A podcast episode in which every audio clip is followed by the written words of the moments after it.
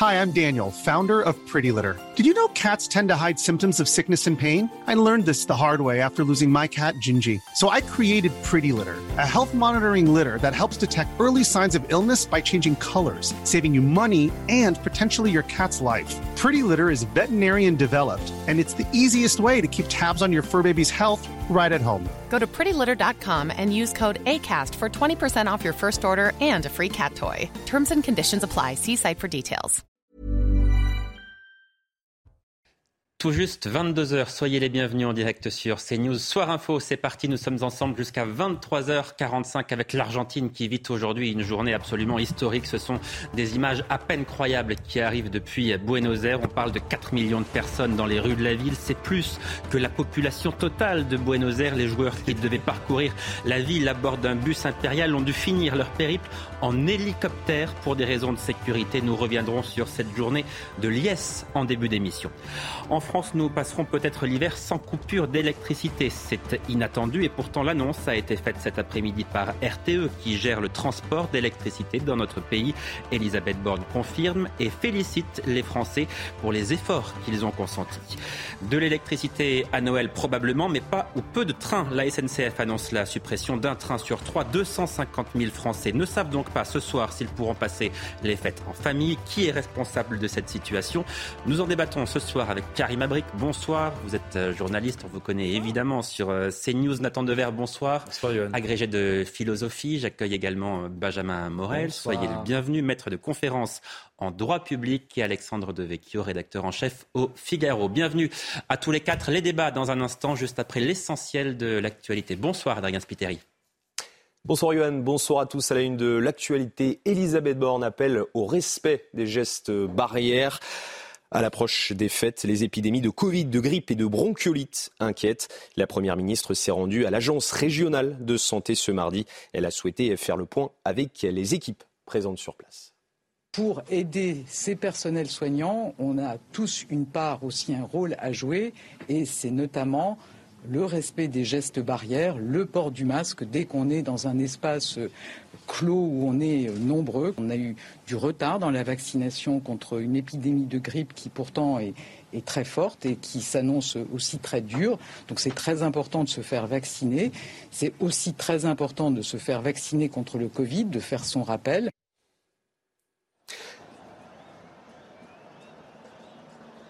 En fait aujourd'hui. Un jour férié a été décrété partout dans le pays pour célébrer la victoire en Coupe du Monde. Des centaines de milliers de personnes sont présentes à Buenos Aires. Les coéquipiers de Lionel Messi ont défilé et ont dû terminer en hélicoptère. La parade en bus étant devenue impossible.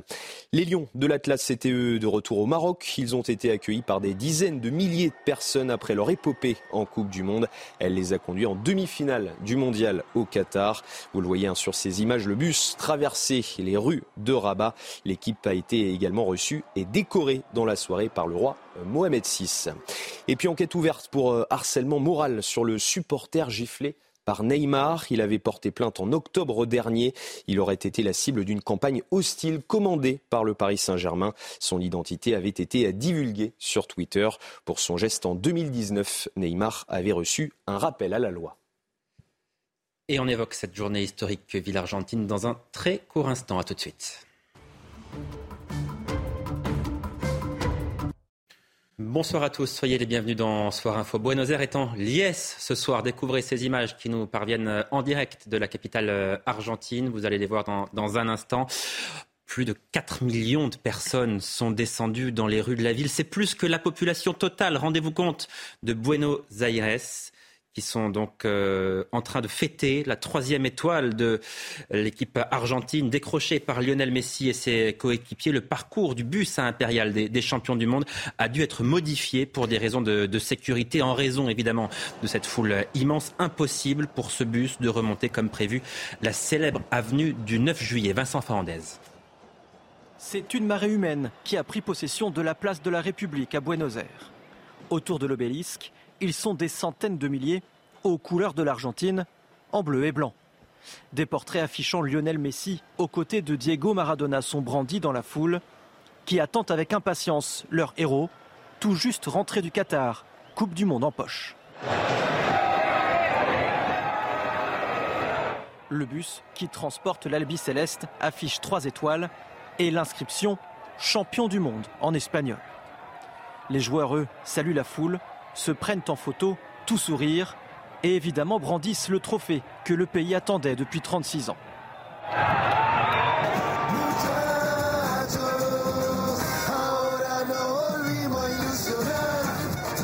Le tout accompagné par l'hymne de l'équipe. Maintenant, on a gagné la troisième.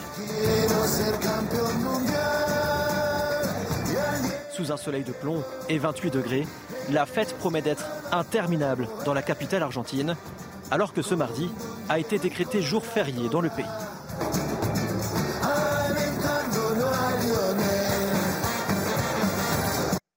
Et la fête, effectivement, se poursuit dans les rues de la capitale euh, argentine. Ces images en direct, donc, où je vous le disais, ce sont 4 millions de personnes qui sont toujours rassemblées pour célébrer les, héros du euh, pays. Ce qu'on se dit dans un premier temps, Benjamin Morel, avant, d'évoquer la suite de cette journée, c'est que ces images, elles font quand même un peu mal. Oui, elles font mal. C'est très, c'est très clairement une façon de retourner le couteau dans la plaie. Je ne comprends absolument pas pourquoi ils sont heureux d'ailleurs. Et je ne suis absolument pas mauvais perdant. pourquoi est-ce qu'ils sont heureux? Vous ne comprenez pas pourquoi est-ce qu'ils bah sont heureux? On a perdu. Ah oui, d'accord. Effectivement, vu, vu, comme ça, vous avez raison de le souligner. Alexandre Devecchio, ces images, 4 millions de personnes, il y a 3 millions d'habitants à Buenos Aires. Hein. C'est comme s'il y avait, je ne sais pas, si on prend l'équivalent de la population de Paris euh, avec la grande couronne, bah, c'est comme s'il y avait 10 millions de personnes dans les rues de Paris, quoi.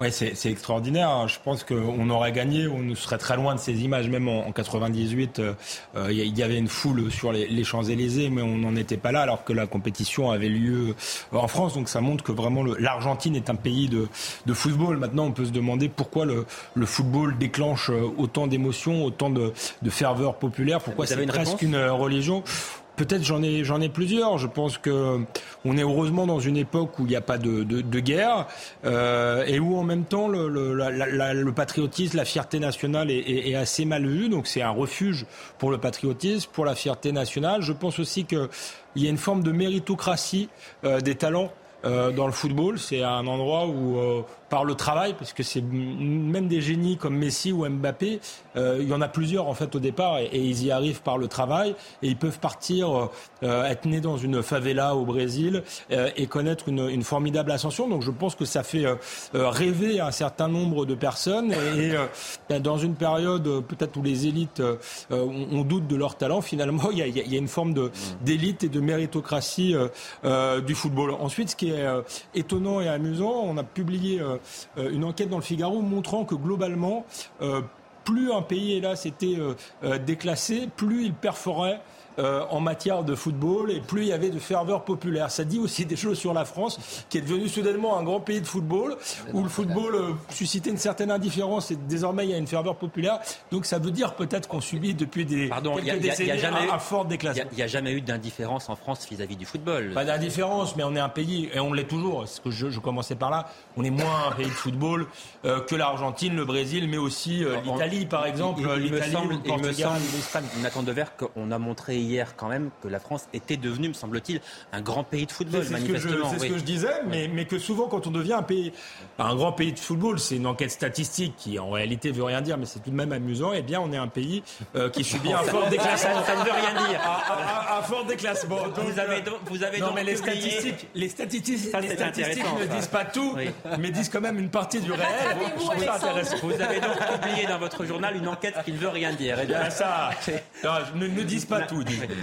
Nathan Devers, ces images, elles vous donnent plutôt envie de, sourire ou envie de pleurer euh, euh, de sourire, euh, c'est, tout ce qui est festif, moi, me plaît, mais je trouve l'analyse d'Alexandre très très fine. Mm. J'ajouterais peut-être deux choses.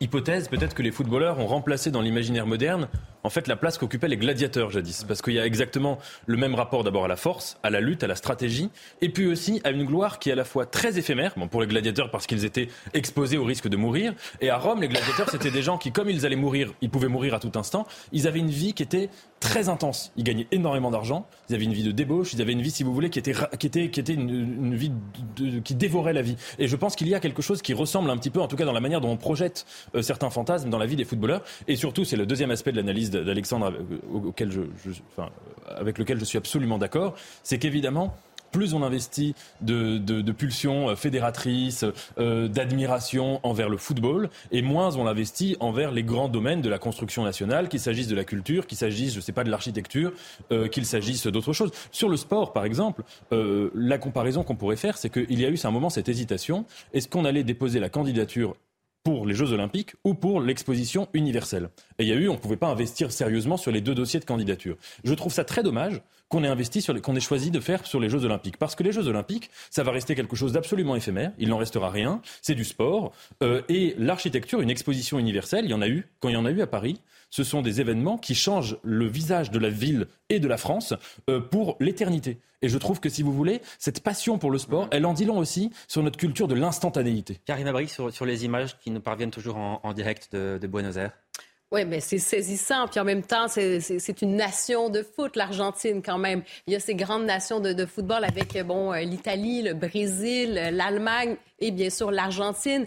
Euh, on peut penser à des, des, joueurs fantastiques aussi, bien sûr, bon, euh, Lionel Messi, mais Maradona. Donc vraiment une nation de foot et le public littéralement en liesse. Et euh, je trouve ça intéressant les, les analyses d'Alexandre, de Nathan sur cet aspect religieux du sport et, et, quand même de tout temps. Hein, quand on remonte même les Jeux olympiques au départ, je pense qu'il y a ce fameux pouvoir de, de fascination qui existe et qui existe, qui existait et qui existe encore aujourd'hui. Et peut-être aujourd'hui une question d'identification. De, hein? Euh, c'est à la fois très élitiste, mais en même temps très démocratique. On se dit, ben, euh, n'importe qui de n'importe quel milieu peut jouer s'il a le talent, s'il est, euh, justement, il a peut-être quelque chose de l'ordre des dieux, un talent qui lui vient comme ça, ben, il peut jouer, pourquoi pas. Et ensuite, ben, toute la symbolique qui vient, avec, les gestes, hein, la, je vais dire, le défilé des joueurs, c'est un peu comme la procession. il y a tout ce côté-là, je pense, qui vient chercher, ça vient bouleverser un peu les affects. On ressent ça et on le ressent. Regardez la foule, c'est incroyable. On en a des frissons, même si ce n'est pas la France. On aurait souhaité que ce soit la France, mais on comprend les Argentins. Attends, euh, pardon, Benjamin Morel qui va ajouter un, mot.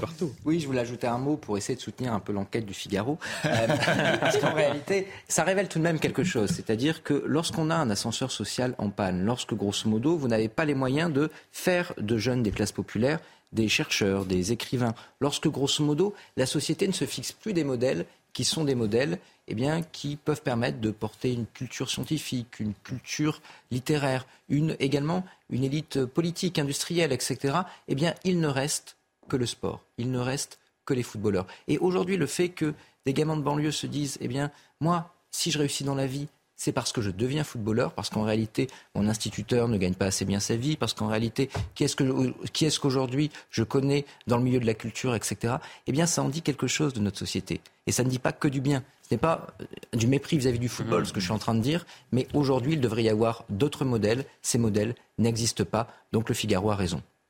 Oui, on pourrait se demander en effet s'il y a une coïncidence ou s'il y a une vraie corrélation entre deux phénomènes qu'on observe une valorisation croissante de la figure du footballeur, hein, le rêve que qu'on insémine dans la tête de chaque petit de dire il faut que tu puisses devenir un jour footballeur, qu'on pourrait d'ailleurs comparer, je pense que c'est exactement la même chose, que cette valorisation du rêve de devenir milliardaire. Vous savez, il y a eu une phrase d'Emmanuel Macron en 2017 où il disait moi j'ai envie que les jeunes Français rêvent d'être milliardaires. Dans les deux cas, on parle de situations qui touchent, un peu comme un gagnant du loto, un individu sur des dizaines ou des centaines de milliers d'aspirants. Et je pense que ce phénomène-là, il faut le mettre en corrélation avec le désinvestissement du service public. C'est-à-dire pendant qu'on valorise les footballeurs, on dévalorise exactement dans le même moment les professeurs, les gens qui travaillent dans tous les métiers de vocation, les soignants, euh, les artistes naturellement. Et en fait, tous ces métiers-là qui ne sont plus et qui sont moins des rêves et qui sont moins présentés comme un, un, rêve à, atteindre pour la jeunesse. Pour abonder, pour abonder dans ce sens, même si, si on est loin des, images de Buenos Aires, euh, la consolation de ce qui avait de choquant peut-être dans le fait que euh, Emmanuel Macron passe autant de temps à consoler euh, Mbappé. Certes, il avait des raisons d'être triste euh, Mbappé, mais encore une fois, c'est pas le plus malheureux en France. Je pense à tous ces gens qui ont du mal à trouver un travail, qui connaissent des difficultés. On aimerait que le président de la République soit à leur chevet dans l'action politique plutôt qu'au chevet mmh. des footballeurs, même si c'était aussi son rôle de soutenir son équipe. Je pense qu'il en a, il en a trop fait et ça ça, révèle une, forme de deux poids, deux mesures, d'indifférence face à des sujets importants et de survalorisation euh, du sport, même si euh, je suis le premier à adorer ça. Benjamin Morel, les médias argentins qui annoncent à l'instant avoir franchi le cap de 5 millions d'Argentins dans, dans, les rues de Buenos Aires. C'est quasiment deux fois la population de la ville. C'est impressionnant et c'est même tout à fait fou. Alors, Après, il y a en effet un aspect religieux, il y a un effet, il y a un effet également. Tout à l'heure, Nathan disait, euh, c'est l'investissement, le surinvestissement dans la carrière individuelle. Et c'est vrai, c'est-à-dire que ce n'est pas seulement l'abandon du service public, c'est l'abandon du projet politique. Aujourd'hui, quel est le projet politique de la France? Quel est peut-être le projet politique de l'Argentine? C'est pas évident. On a deux pays qui politiquement sont en crise et sont en crise depuis de nombreuses années. Le seul projet qui tient la société, eh bien, c'est peut-être encore le projet sportif, l'idée de se retrouver dans une union nationale autour d'un sport, même si elle est fugace, même si elle ne règle aucun problème. Et ça, eh bien, on peut évidemment s'en féliciter, être heureux pour les Argentins, être malheureux pour nous, mais c'est aussi pas forcément très très optimiste par rapport à la vision qu'on se fait de nous-mêmes. On marque une courte pause, vous restez avec nous. On se retrouve dans quelques minutes pour la deuxième partie de Soir Info. On évoquera à, nouveau euh, ce qui se passe en, ce moment dans, les rues de la capitale euh, argentine. Et puis on reviendra sur cette annonce faite par RTE aujourd'hui, le réseau de transport d'électricité, qui annonce qu'il n'y aura peut-être pas de coupure d'électricité durant l'hiver. A tout de suite. Soyez les bienvenus dans Soir Info. On poursuit nos débats dans un instant, juste après l'essentiel de l'actualité. Adrien Spiteri. Parcoursup ouvre son site. Il est accessible aux candidats depuis ce matin pour mieux connaître les formations. Les inscriptions ouvriront le 18 janvier 2023. Les élèves pourront alors commencer à enregistrer leurs vœux jusqu'au 9 mars prochain. Jamais la grippe aviaire n'avait été si forte en Europe. L'épidémie est la plus dévastatrice selon les autorités sanitaires. Environ 50 millions de volailles ont été abattues dans les élevages infectés par le virus. Les contaminations redoublent à l'approche de l'hiver. Et puis H&M retire une collection Justin Bieber, conséquence d'un message de la star canadienne sur les réseaux sociaux. Il affirme ne pas avoir donné son accord. Cette gamme a été mise en vente entièrement sans ma permission, a-t-il déclaré. H&M et Justin Bieber travaillent depuis plusieurs années ensemble. Et on vous remontre ces images en direct de la capitale argentine où plus de 5 millions d'Argentins ont pris place dans, les rues de la capitale. C'est, on le répète parce que ce chiffre est tellement impressionnant. 5 millions de personnes, c'est quasiment deux fois la population de la capitale euh, argentine. Et on imagine bien que la fête, évidemment, n'est pas encore terminée. Il est 18h30 euh, à Buenos Aires. Et manifestement, les Argentins ont bien l'intention d'aller jusqu'au bout de la nuit. On, revient en, France pour euh, évoquer l'aspect euh, économique de cette euh, Coupe du Monde, car figurez-vous que oui, nous avons beaucoup consommé durant ce, mondial. C'est ce qu'expliquait ce matin Michel-Édouard Leclerc, qui était l'invité de Laurence Ferrari. Écoutez.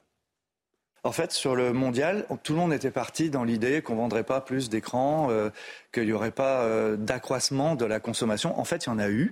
Euh, d'abord les écrans euh, TV. Je suis moi-même ah fasciné. Sur l'année, on aura vendu 100 000 écrans, dont près de 75 000 euh, autour du mondial, entre, entre le Black Friday et, le mondial. Donc c'est beaucoup. Quoi. On est une enseigne à, dominante alimentaire. On a vendu plus de 100 000 écrans. Et puis il y a bon, c'est le snacking, le, la fête, ça a été quand même pas mal de soirs. Et donc, oui, Pernod Ricard a dû faire un bond en bourse, quoi. c'est sûr. Est-ce que ça vous surprend, Nathan Parce que ce mondial, ça devait être un, mondial boycotté. Et finalement, on se retrouve avec la meilleure audience de tous les temps à la télévision pour euh, la finale, des records de vente de téléviseurs. Enfin, vous êtes étonné de ça ou pas? Non, le Qatar a gagné son pari. Ils se sont dit quoi en fait? Ils se sont dit l'opinion publique occidentale est une opinion versatile, qui est incapable de tenir une indignation sur plus d'une séquence, puisqu'en fait c'est une opinion qui est gavée de séries télé, hein, et donc elle vit son rapport au monde et à l'actualité comme une grande série télé où il y a des épisodes. Donc ça fait dix ans qu'on savait que cette Coupe du Monde serait au Qatar. On s'en indigne non pas depuis dix ans, mais on s'indigne au moment de l'épisode lancement de la Coupe du Monde indignation médiatique universelle permanente pendant 3-4 jours, un peu plus. Et dès lors que l'équipe des Bleus se met à faire des bons scores, eh bien, la grande motif, le, topos de l'indignation disparaît complètement. En cela, le pari, et je pense que ça a été sans doute théorisé d'ailleurs par des gens au Qatar qui ont dû se dire, mais ça ne va pas tenir leur, logique du boycott, eh bien, ce pari aura été, aura été gagné. Et en dit long sur notre versatilité politique. Un, pari qui a quand même coûté la vie à 6 000 ouvriers, on, le rappelle, parce que ce n'est pas complètement anecdotique non plus. Karim Abrik. Oui, on a la mémoire courte. Et après, on se dit, bon, pour les prochaines grandes compétitions, hein, on parle déjà des Jeux asiatiques d'hiver et tout ça, est-ce qu'on aura aussi cette fameuse mémoire courte? Parce que c'est pas encore joué et déjà, est-ce qu'on a oublié qu'il y a des considérations, par exemple, écologiques? Effectivement, mémoire sélective. Mais en même temps, le sport, comme ça, ces grandes manifestations sportives euh, jumelées avec le capitalisme, euh, c'est le, le, cocktail explosif. On voyait avec euh, ces écrans, le nombre d'écrans, de téléviseurs qui ont été achetés. quand on regarde Instagram, je voyais par exemple la photo de Lionel Messi. Hein, les chiffres c'est la photo, la publication la plus likée, comme on dit aujourd'hui, euh, celle où il tient la Coupe du Monde. 57 millions de personnes. La plus likée de tous les temps. Exactement, la plus aimée, donc où des gens sont allés sur le réseau social et montré leur appréciation de cette photo. 57 millions de personnes. Donc vous voyez que finalement, au-delà de toutes ces belles considérations, hein, de, cette volonté de dire on, veut être écolo, euh, on se soucie des droits humains, le spectacle passe avant tout. Les gens ont besoin d'un exutoire et manifestement, bon, hein, on ne veut pas jouer les snobs. On a tous euh, regardé le match, on a tous euh, aimé euh, regarder les Bleus et tout ça, mais néanmoins, c'est vrai que ça reste l'opium du peuple. Benjamin Morel, est-ce qu'il y a un gain économique pour la France? Le fait que nous soyons allés quand même au, bout de cette compétition, la France en finale, on a entendu ce que dit Michel-Edouard Leclerc. Est-ce que ça booste un peu le PIB, même marginalement, mais est-ce qu'il y a un impact? Mais Évidemment, parce que vous savez, les écrans, ils sont fabriqués en France on a des usines qui se sont construites, qui ont poussé comme des champignons. Et donc, nous avons produit des écrans par centaines de milliers. Et ces écrans, nous les avons vendus en France à bas prix. Et nous allons les écouler dans l'ensemble du monde. La réalité, c'est que non. ce type d'événement peut booster l'industrie si vous avez une industrie. Sinon, elle, elle booste la consommation. Ça fait plaisir à la grande distribution. Mais fondamentalement, ça creuse le déficit commercial. Donc d'un point de vue économique, désolé d'être Cassandre, mais en réalité, ça soit dans le PIB, parce que le PIB, en effet, prend en compte ce taux marginal qui est récupéré par la grande distribution, mais ça ne rend pas le pays plus riche au bout du compte. La richesse d'un pays, c'est la somme de ce qu'il produit. S'il produit plus, s'il produit de la valeur ajoutée, marginalement dans la distribution et dans les services, beaucoup dans l'industrie, alors il s'enrichit, il a des richesses à redistribuer et ces richesses, il peut les échanger pour acheter d'autres biens. Le problème aujourd'hui, c'est que nous ne produisons pas les biens que nous consommons en très grande majorité. Le jour où ce sera le cas, eh bien, ce sera bien en attendant. Et on fait de la relance, mais pour les pays étrangers. Pardon, mais qu'est-ce que ça signifie? Ça signifie que ce mondial, il a enrichi la Chine? En grande partie, oui. Mm. Parce que, alors, je ne sais pas où sont produits les écrans, mais si on part du principe qu'en effet, ils sont majoritairement produits en Asie, eh bien, ça fait plutôt du bien aux entreprises asiatiques. Euh, oui, je, rejoins tout à fait ce, constat. Euh, ça a participé aussi, euh, ça a permis au Qatar effectivement de faire du, soft power. Hein. Ça, a été dit, mais c'est une vraie stratégie pour eux. Ça, leur permet de, faire parler du Qatar, de, leur donner une image positive, de faire des affaires plus, plus facilement. Donc c'est quelque chose qui a été élaboré. C'est la même stratégie qu'avec le PSG. Si ils achètent un club comme le PSG, c'est pas parce qu'ils ont eu soudainement une passion du foot dans le désert, c'est parce que ça leur permet effectivement d'exister sur le plan euh, des affaires, sur le plan diplomatique, sur le plan euh, euh, international. Après, moi, j'ai jamais cru au, boycott. Je pense que c'est un peu comme les promesses du, Nouvel An, enfin les, les vœux du Nouvel An. Quand on prend des bonnes résolutions, c'est des résolutions qu'on tient pas, ou les promesses d'alcooliques. Et puis je crois que cette indignation, elle était aussi, on dit qu'il y a eu une indignation générale. Je crois qu'elle n'était pas très représentative non plus. Il y a une indignation médiatique. Je me souviens de, de Vincent Lindon. L'appel de boycott a été lancé par Vincent Lindon sur France Inter. Je suis pas sûr que Vincent Lindon soit exactement représentatif de la population française qui a choisi finalement d'avoir sa part euh, de rêve et qui s'est dit avec un certain bon sens que bon l'indignation il aurait fallu l'avoir au moment où le Qatar a été désigné euh, il y a dix ans, euh, interroger peut-être ceux qui ont été corrompus à ce moment-là. Maintenant que la, Coupe du Monde était organisée, autant la regarder pardonnez-moi, mais c'est terrible ce que vous nous dites ce soir, parce que ça signifie que non seulement on a perdu cette Coupe du Monde, ça signifie, qu'on ne s'est pas enrichi et qu'on a enrichi les autres, et ça signifie que le Qatar a étendu son influence. oui. pardon, c'est quand même dramatique. Attention, attention c'est-à-dire que le Qatar n'est malgré tout pas notre adversaire. C'est peut-être pas très politiquement de, correct de le dire. Et je suis absolument d'accord avec vous sur les chiffres. Même après ce qui s'est passé avec la corruption en, Europe, vous avez l'impression que le Qatar euh, n'est pas, pas un, un ça Reste un partenaire ça reste un partenaire.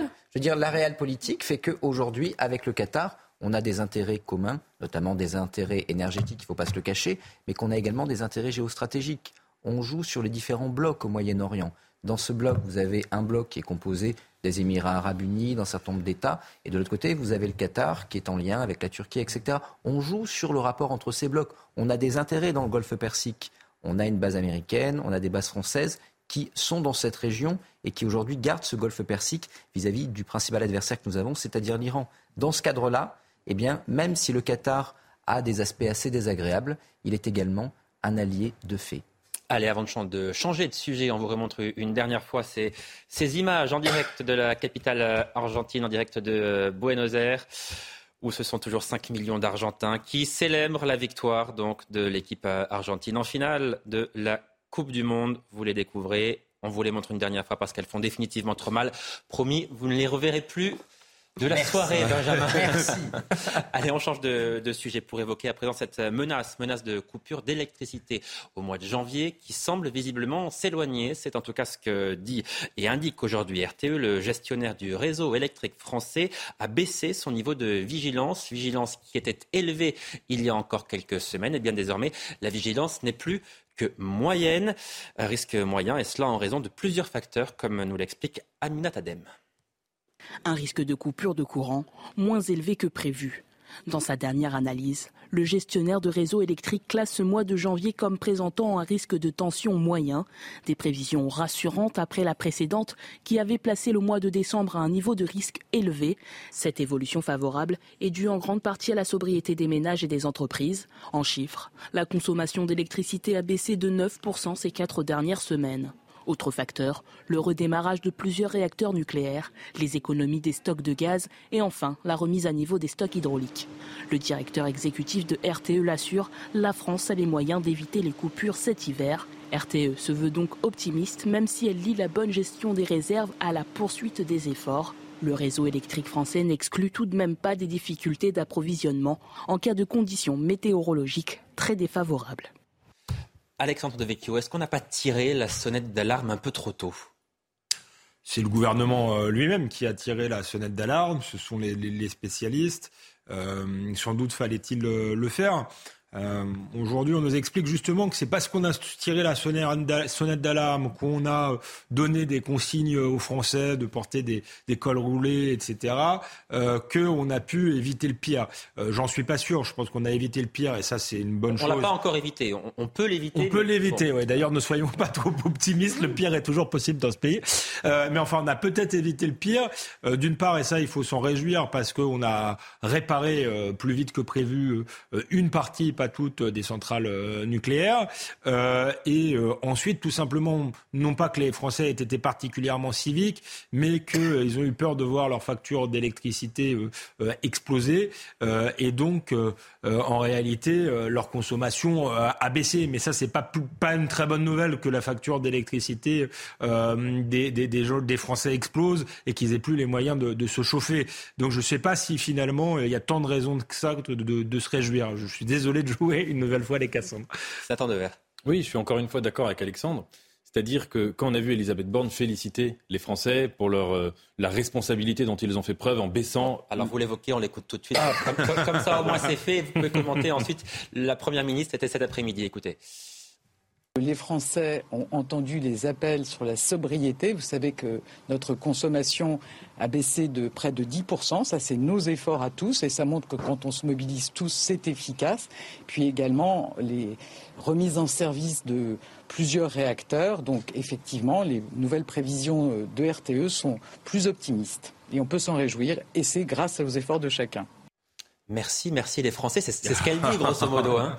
Je, comprends que Mme Borne dise ça. Elle est dans son rôle, en quelque sorte, c'est-à-dire qu'elle crée un mythe, ou elle crée une version officielle, ou ce qu'on pourrait appeler, euh, avec Platon, un noble mensonge, ce qui est nécessaire à la politique. Mais la vérité, ce n'est pas cela. C'est que bon, le gouvernement a fait des appels des appels très infantilisants à dire baissez votre, votre euh, utilisation d'énergie. Les Français n'ont pas écouté ces appels. Ils ont constaté, comme le disait Alexandre, c'est là que c'est vrai, c'est pas une question de morale ou de civisme, c'est une question que les Français sont des agents économiques rationnels. Ça veut dire, quelles que soient leurs opinions politiques, ils se disent que quand la facture énergétique monte, eh bien, ils vont logiquement baisser leur utilisation.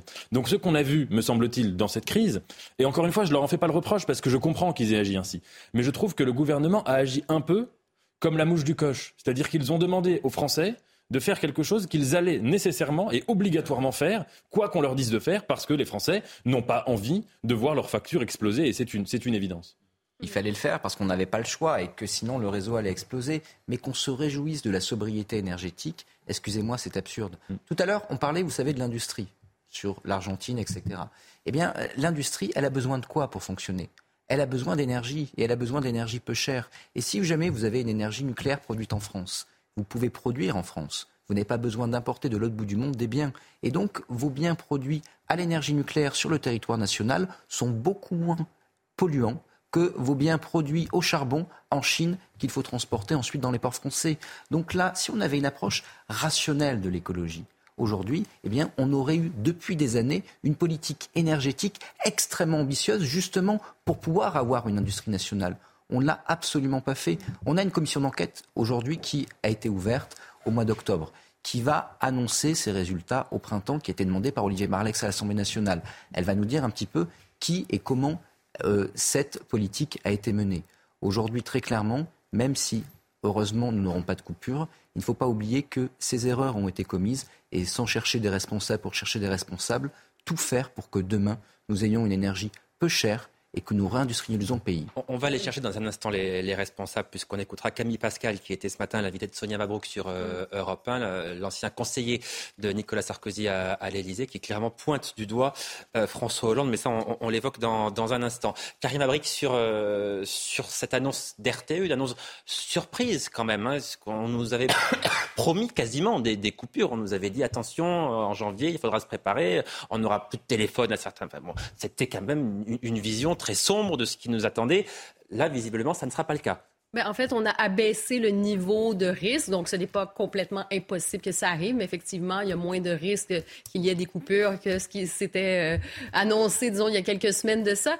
Euh, mais moi, je reviens donc sur cette fameuse euh, déclaration d'Elisabeth Borne, c'est qu'au fond, elle remercie les Français, mais elle nous fait détourner le regard sur la responsabilité des politiques dans cet état de cette situation. Et c'est ça qui est déplorable, parce qu'il y a eu des décisions politiques qui ont été posées, qui ont été faites il y a quelques années, quelques mois de ça, et on en paie les conséquences. Et moi, la question aussi euh, qui me vient à l'esprit, c'est de dire, OK, mais qui sont les principales victimes de cette sobriété énergétique? On se, hein, on se vante euh, que finalement, oui, on a baissé de près de 10% euh, pour ce qui est de, l'énergie, mais en même temps, qui paie pour ça? Et qui en sont les victimes? Ben, ce sont les personnes qui ont le moins de moyens, qui ont décidé non pas de baisser leur consommation pour des raisons écologiques, mais pour des raisons économiques. Euh, J'ajouterais que tout le monde est malade autour de moi parce que dans tout ce qui est euh, euh, chauffage collectif, ça a été abaissé à 19 et euh, c'est pas être sobre, c'est limite mettre en danger la santé des gens. Donc je parle pas de moi parce que j'ai un rhume comme vous pouvez l'entendre, euh, mais par exemple des personnes âgées, les chauffer à 19, je suis pas sûr que à l'heure où on nous rebat les oreilles, où il faut être prendre soin de sa santé, etc., que ce soit que ce soit super. et au-delà de ça, effectivement, Karim mal le rappelait, il y a des situations euh, plus dramatiques. Il y a des gens euh, pauvres qui n'arrivent carrément pas euh, à se chauffer. On a vu là le, drame qu'on a vécu, je ne sais pas si on va en parler d'ailleurs, à Vaux-en-Velin. Les premiers éléments de l'enquête expliquent que c'est une histoire de chauffage d'appoint sur une résidence délabrée. donc tout ça a des conséquences, s'inscrit encore une fois dans, un, dans un long déclassement de, la, de, de, la France. Donc plutôt que féliciter les Français, on aimerait voir les proposer des solutions à long terme pour entamer enfin le redressement. néanmoins, Benjamin Morel, politiquement, c'est un soulagement pour le gouvernement. Parce que en janvier, on va déjà avoir la réforme des retraites qui risque de mettre beaucoup de monde dans la rue. Euh, il y a une inflation qui est forte. Si en plus, il avait dû gérer des coupures de courant, euh, ça aurait pu énerver encore un peu plus les Français. Donc là, on doit respirer un peu. Mais c'est plus qu'énervé, il y avait des risques. Hein. C'est-à-dire qu'une personne qui n'a pas vu les annonces et qui est bloquée dans un ascenseur, des gens qui potentiellement peuvent se trouver dans une situation en incapacité d'appeler le SAMU, s'il y avait eu des décès, le risque juridique et politique pour le gouvernement aurait été gigantesque. Donc là, c'est en effet une bombe à retardement qui n'attendait que d'exploser et dont le gouvernement peut se euh, féliciter qu'elle a été désamorcée. Après, ça ne règle pas évidemment la question du pouvoir d'achat, si, c'en est même totalement corollaire, on l'a évoqué. Et donc je crains que les colères et que les rancœurs eh bien, elle ne cesse pas de s'accumuler avec cette annonce. Oui, une politique énergétique, ça ne peut pas se faire simplement en regardant le ciel et en espérant qu'il ne fasse pas trop froid. là-dessus. et là-dessus, la stratégie, c'était quand même une grande partie reposait sur le fait qu'il ne fera pas trop froid. Vous évoquez Elisabeth Borne qui avait dit concernant les coupures, Regardons on dépend du ciel. on, s'en ben- remet au ciel, en quelque sorte. Peut-être qu'il y a eu des prières quelque part qui ont été entendues, qui mais ce n'est pas très surprenante quand même de la part de la première ministre de, de la France et qu'on a évidemment beaucoup évoqué sur le plateau. C'était une formule très intéressante parce que c'était c'est l'aveu de l'abandon de la maîtrise. Hein, euh, qui est quand même l'abandon de la maîtrise politique, premièrement. Et deuxièmement. Ça semble être un peu le cas depuis la crise sanitaire, en l'occurrence. Oui, et hein. justement, c'est précisément là que ça devient intéressant. C'est que ça fait maintenant deux fois de suite que nous affrontons des crises où la, position, la posture des politiques, c'est de dire espérons que. Euh, il ne fasse pas trop froid, ou que ceci, ou que cela. Ça fait revenir, quoi qu'on en dise, à un rapport fondamentalement superstitieux euh, euh, à l'actualité. C'est-à-dire qu'on revient, on parlait tout à l'heure des gladiateurs de Rome, mais on revient à cette attitude consistant à se dire prions les dieux qu'il ne pleuve pas ou qu'il ne fasse pas trop froid, etc.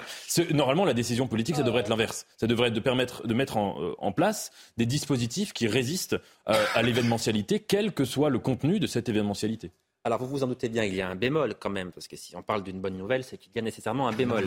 ce bémol, c'est que la France n'a jamais produit aussi peu d'électricité. Nous en importons euh, beaucoup et c'est grâce à ces importations ah. précisément que nous allons manifestement pouvoir passer l'hiver. Pourquoi? Eh bien notamment parce que notre parc nucléaire vieillit. C'est ce que nous explique Augustin Donadieu. Le constat est clair. Jamais EDF n'avait produit aussi peu d'électricité nucléaire de son histoire. Le parc nucléaire français tourne actuellement aux deux tiers de sa capacité, bien moins que lors d'un hiver habituel. Depuis la rentrée, EDF bataille pour redémarrer rapidement ses centrales nucléaires. Mais aujourd'hui, seuls 40 réacteurs sur 56 sont en fonctionnement. L'objectif initial était pourtant tenable, relancer 26 réacteurs sur les 56. Mais aujourd'hui, seuls 10 d'entre eux ont été reconnectés. La cause de ce retard Des travaux de maintenance qui prennent plus de temps que prévu, mais surtout de minuscules fissures découvertes sur certains tuyaux de secours qui oblige EDF à appliquer le principe de précaution. Pour remédier à ce phénomène inexpliqué, 500 techniciens de haut niveau sont mobilisés chaque jour sur chaque chantier. Ils s'ajoutent aux 1500 spécialistes de la maintenance électrique déjà à pied d'œuvre. En plus de menacer la bonne alimentation électrique de l'Hexagone, ces travaux ont déjà coûté 32 milliards d'euros à EDF cette année, une facture qui a plombé l'économie française de 0,4 points de produit intérieur brut, selon l'INSEE. Benjamin Morel, si on parle de l'électricité et uniquement de l'électricité, on met de côté le problème mm. du gaz pour l'instant, est-ce qu'il y a une chance que nous soyons un jour à nouveau indépendants? Oui, mais ça va mettre 20 ans, 30 ans. Euh, il y a quelques jours, je ne sais pas si vous l'avez remarqué, les Américains ont fait une annonce. Ils ont annoncé qu'ils avaient fait une percée en matière de fusion nucléaire. La fusion nucléaire, c'est quoi? Eh bien, c'est une modalité alternative pour produire de l'énergie nucléaire sans risque. Ça ne peut pas exploser un moteur à fusion. Pour l'instant, on n'a pas encore tout à fait trouvé l'outil. On a des projets, un projet européen avec ITER, etc. On a des projets aux États-Unis qui fonctionnent sur une technologie différente. On n'a pas investi assez en la matière. Autrement dit, les, années d'errance où François Hollande fait une petite cuisine en allant chercher les verres, où ensuite Emmanuel Macron dit Attendez, moi je veux Nicolas Hulot dans mon gouvernement, donc je renonce au nucléaire, Fessenheim, fermons-le, etc. Tout ça a été du temps et de l'argent perdu. Nous aurions pu avoir demain une longueur d'avance sur ces énergies. Or, il faut voir qu'une énergie peu chère, eh bien, ça a beaucoup de vertus. D'abord, c'est ce qui pèse en moins dans le budget des ménages. Vous voulez relancer le pouvoir d'achat? Faites baisser la facture énergétique. Derrière la facture énergétique, il y a également le prix des produits, parce que derrière l'énergie, il y a la production des produits. Derrière l'énergie, il y a le transport des produits. Vous faites baisser les prix. Dans votre facture énergétique, il y a la compétitivité du pays, son attractivité. Si votre énergie est moins chère, les entreprises produisent pour moins cher, donc elles s'installent sur votre sol. Il faut bien voir que ces erreurs fondamentales, aujourd'hui, nous coûtent extrêmement cher. Et pour rattraper ce qui a été fait, c'est-à-dire pour former les personnels, pour reconstruire les structures, ça va mettre plusieurs décennies, d'autres le feront avant nous, et ces années-là ont été vraiment fondamentalement perdues. Alexandre Devecchio, euh, Benjamin Morel dit qu'il faut rattraper les erreurs. Nous avons un parc nucléaire qui est vieillissant. On a entendu la dépense pharaonique, 32 milliards d'euros pour EDF. Est-ce que tout cela signifie que plus jamais nous n'aurons en France une, électricité à bas coût? Plus jamais, non. Euh, on peut toujours se relever. La France a été, dans son histoire, au bord du précipice bien des fois et elle a su se, relever. Donc espérons-le, mais Benjamin Moral a dit qu'il faudra du temps et il a raison, puisqu'il va falloir former euh, des gens, des ingénieurs, euh, il va falloir faire euh, une politique d'investissement, c'est-à-dire dépenser de l'argent au moment où on nous bassine avec la dette et où le leitmotiv des politiques depuis des années, c'est de faire des économies. Donc tout ça va être va être compliqué. donc c'est effectivement ça va mettre du temps. encore une fois, ça s'inscrit dans un long processus de déclassement qui est lui-même lié à un long processus de perte de souveraineté parce que euh, nos élites politiques, et peut-être que les, électeurs en sont en partie responsables, ont choisi de faire euh, des Français un peuple de consommateurs. Euh, c'est ça la réalité. On a renoncé à être des producteurs. On s'est dit, les Chinois vont être nos esclaves, excusez-moi, on va importer des produits à bas coût, et nous, on va se réserver les services. C'était un calcul absurde. C'était pourtant le calcul dominant de la classe politique depuis les années 80, quasiment jusqu'à aujourd'hui. Il a fallu la crise du Covid pour qu'il y ait un changement de, cap, notamment chez Emmanuel Macron. Nous en payons aujourd'hui euh, les conséquences. Euh, c'est dramatique, mais j'espère qu'au moins il va y avoir euh, un sursaut. Maintenant, quand on a perdu les avantages qu'on avait, parce qu'en fait avec le nucléaire, on avait un avantage compétitif. Il y a peu de temps, on exportait de l'électricité. Aujourd'hui, on en importe. Quand on a perdu cet avantage, ça met effectivement beaucoup de temps à le, le, recréer. Ce qui est dramatique, Nathan Devers, c'est qu'effectivement, on se dit que cette situation, euh, elle n'était pas inévitable. Ah. Vous avez raison, Johan. Tout le débat sur le nucléaire est un débat moi, que je trouve absolument passionnant. D'abord parce que c'est un débat extrêmement complexe. Et euh, moi, je serais bien incapable euh, de venir expliquer euh, s'il faut du nucléaire, s'il n'en faut pas. Je n'ai absolument pas les compétences. Ce serait de l'ultra-crépidarianisme, comme on le dit. En revanche, on peut avoir une discussion, et ça, tout le monde en est capable, on est tous citoyens, sur les principes qui ont été utilisés dans ce débat. Mais il y a une chose, moi, qui m'a vraiment interpellé. C'est que le grand argument qui est tout le temps invoqué contre le nucléaire, c'est l'argument du principe de précaution. Et les usages politiques de cet argument sont très dangereux. C'est-à-dire que là, on a bien vu qu'avec le nucléaire, par exemple en France, nous n'avons pas été confrontés à, une catastrophe nucléaire. En revanche, on est là, Vous parlez de, de l'argument utilisé principalement par les Verts par les, par les anti-nucléaires, disons. C'est souvent c'est cet argument-là, c'est celui qui était utilisé. C'est Europe Écologie Les Verts, voilà. Oui, ou même de, là. de mémoire, même par François Hollande lors du débat euh, contre Nicolas Sarkozy en 2012, il avait invoqué cet argument. Parce qu'on sortait aussi à l'époque de l'incident de Fukushima. De l'incident de Fukushima, hein. bien sûr. Mais il me semble qu'une décision politique ne peut pas être mue par ce seul euh, euh, principe de précaution. En revanche, il y a d'autres arguments qui seraient très intéressants. Le philosophe Nicolas de Varenne, par exemple, travaille sur le fait que qu'est-ce que c'est qu'un déchet nucléaire? C'est quelque chose qui va être amené à modifier l'environnement, même dans un, dans une, dans un espace-temps où euh, on peut même imaginer que ça dépasse l'anéantissement de la vie, que c'est l'équivalent d'un fossile à l'envers. Ça, c'est une réflexion qu'on peut avoir, qui est intéressante sur le nucléaire. Mais ce principe de précaution, il a souvent, et ça a été la même chose avec le coronavirus, il a souvent un effet, me semble-t-il, de paralysie. C'est-à-dire qu'il empêche l'action au nom d'un risque qui est tout à fait peut-être éventuel, mais qui n'est pas suffisant pour s'empêcher d'agir et créer des problèmes qui sont effectifs et qui ne sont pas seulement possibles, mais qui sont certains. Alors, vous avez évoqué effectivement François Hollande. Camille Pascal, ancien conseiller de Nicolas Sarkozy lorsqu'il était euh, à l'Élysée, a également évoqué l'ancien président euh, socialiste. Pour lui, un responsable, eh bien s'il y en a un, il faut précisément aller le chercher de, ce côté-là. Écoutez le candidat à la présidentielle de l'époque, euh, François Hollande, a mis fin à un consensus politique auquel n'avait pas touché euh, euh, François Mitterrand, euh, tout socialiste qu'il se soit présenté, car il était tout sauf socialiste. Mais enfin bon, ça c'est l'histoire qui le, qui le, dit maintenant. Mais c'est ce consensus, c'est le nucléaire. Si on devait faire le bilan, au fond, il se fait tout seul, mais de, de du mandat de, de, de, François Hollande, je crois que il a été mis au fin à deux grands consensus nationaux, nés du, du Conseil national de la résistance et de la politique gaulliste mhm. euh, à partir de 58, c'est la politique familiale mhm. et euh, le nucléaire. Voilà qui étaient deux bases euh, solides de, de, la société française. Bon, bah écoutez, vous savez, on est une société qui aime à renverser les piliers. Le problème, c'est que quand il n'y a plus de piliers, tout s'effondre. Alexandre Devecchio, ce que dit Camille Pascal en, en réalité, c'est que si nous en sommes là, c'est en partie, et je dis bien en partie, en raison ou à cause d'un accord électoral entre François Hollande et, Europe Écologie Les Verts? Je pense que c'est pas seulement ça, parce que j'ai expliqué tout à l'heure qu'il y avait aussi une philosophie générale anti-industrie, pro-consommation, pro-service, mais c'est en partie effectivement euh, euh, le cas, oui. Une espèce de, euh, bidouillage électoral. Je pense qu'en plus, François Hollande n'est pas du tout lui-même anti-nucléaire, mais il a jugé qu'il lui fallait les Verts dans son gouvernement pour avoir une majorité, une stabilité dans, dans sa majorité.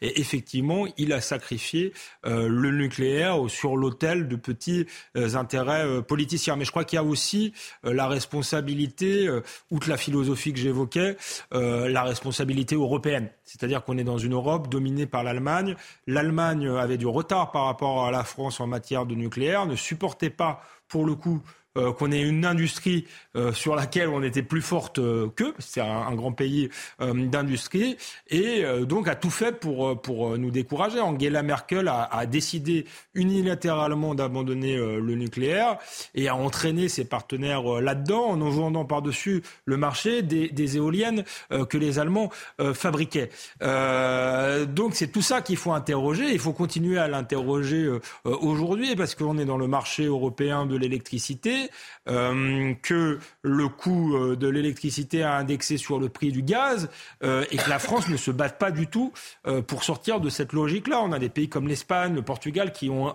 réussi à sortir de ce marché européen, qui ont tapé du poing sur la table.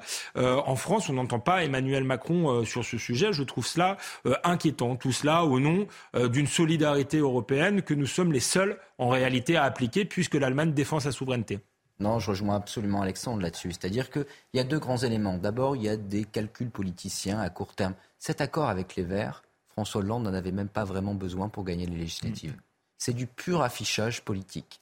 Et au nom de cet affichage politique, on a sacrifié l'un des piliers essentiels de l'indépendance du pays. Il faut quand même arriver à réaliser ça.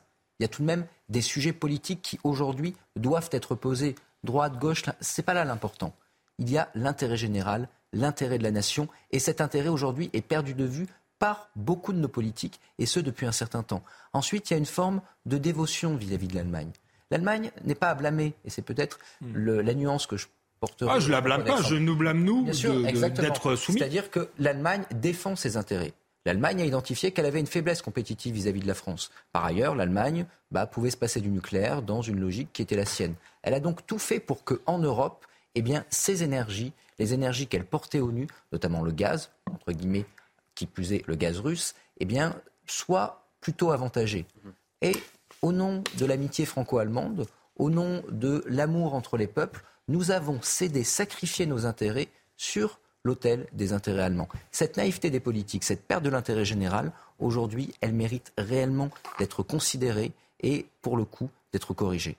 Alors, si nous payons plus cher aujourd'hui le, gaz et l'électricité, c'est à cause du, conflit en, Ukraine, conflit à l'origine euh, également de hausses spectaculaires dans le secteur euh, de l'alimentaire. Les agriculteurs sont bien sûr en, première ligne, comme l'explique Christiane Lambert qui crée aujourd'hui l'explosion des coûts pour les agriculteurs, c'est effectivement le conflit en Ukraine, l'explosion de l'énergie due à la Chine et à d'autres événements euh, également.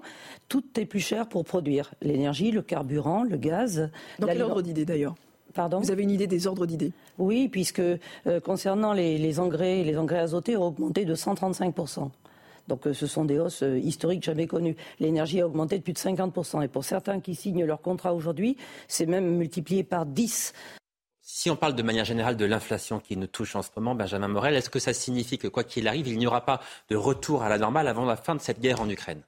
Je crois que ce n'est pas que lié à la guerre en Ukraine, malheureusement. La guerre en Ukraine a déstabilisé un équilibre économique qui est précaire, mais euh, les questions relatives notamment à l'énergie eh bien, ne vont pas s'arrêter avec la guerre en Ukraine, tout bêtement, parce qu'on ne va pas importer tout d'un coup des euh, tonnes et des tonnes de gaz russe qui permettront de faire baisser les prix. Donc, quoi qu'il arrive, on est aujourd'hui face à une inflation qui est de plus en plus structurel, un élément structurel. Il va falloir repenser beaucoup de choses. Il va falloir repenser évidemment notre rapport à l'énergie, mais également au partage de la valeur ajoutée. Qu'est-ce que l'on fait avec les salaires? Qu'est-ce que l'on fait avec les traitements des fonctionnaires? Vous pouvez toujours dire on augmente les salaires, mais si vous augmentez les salaires, comment les petites entreprises s'en sortent-elles? Aujourd'hui, il va falloir repenser un certain nombre de paradigmes économiques. Il va falloir bousculer là encore nos amis allemands qui disent attendez, aujourd'hui, sachez qu'à partir de janvier, on va rembourser qui On va rembourser la Banque Centrale Européenne. La Banque Centrale Européenne, quand on la rembourse, qu'est-ce qu'elle fait? Elle détruit de la monnaie. On va rembourser en réalité pour que la monnaie disparaisse. Qu'est-ce qu'on va faire pour rembourser la Banque Centrale Européenne? On va emprunter sur les marchés à des taux prohibitifs. C'est-à-dire qu'on va enrichir des gens qui vont acheter nos obligations à des taux extrêmement importants pour que la monnaie soit détruite. Ces paradigmes-là, que l'on pouvait tolérer encore pour faire plaisir aux Allemands il y a quelques mois, aujourd'hui, ils ne peuvent plus être assumés. Il va falloir changer notre fusée d'épaule et commencer à arrêter de faire d'idéologie et faire de la politique. pardon, je ne sais pas qui peut répondre à cette question, mais à quel moment on assistera à nouveau en France et en Europe à une baisse des prix? Parce que c'est ça qui, intéresse les, Français et les consommateurs européens. Quand on produira quelque chose sur le chemin. après, moi, je ne suis pas euh, euh, nécessairement que pour la baisse des prix. Euh, dans une logique à long terme. Si on se place dans une logique à long terme, je disais tout à l'heure qu'on avait eu une logique de consommateur où, on, consommateur on avait tout misé justement sur la baisse des prix, importer des produits à bas coût. Euh, les prix peuvent continuer à augmenter si on arrive de nouveau, mais ce ne sera pas demain, c'est bien le problème, ce sera euh, l'affaire d'une décennie au moins, à produire de nouveau sur le territoire, à augmenter les salaires. La, hausse des prix, si vous voulez, ne sera pas un problème. Moi, je préfère payer euh, un peu plus cher euh, certains produits, euh, mais savoir qu'ils sont produits en France, savoir que finalement je paierai moins en termes d'impôts, en termes de, protection sociale parce que les gens travailleront et seront épanouis. c'est une, autre logique dans laquelle il faut, il faut entrer, mais ça va prendre du temps. Mais ça prend du temps d'installer aussi ces chaînes de donne la parole, mais il faut mais... On n'a plus le choix de toute manière. Adrien Spiteri nous attend puisqu'il est 23h pile pour l'essentiel de l'actualité. Rebonsoir Adrien.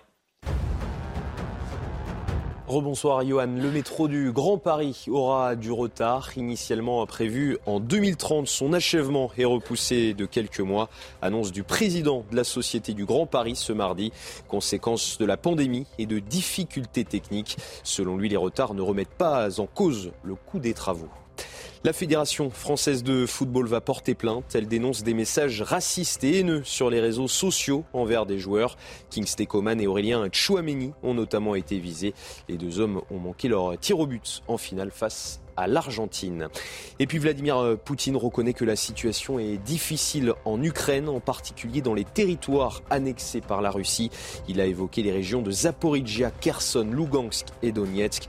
Le chef du Kremlin s'est exprimé dans une vidéo publiée la nuit dernière.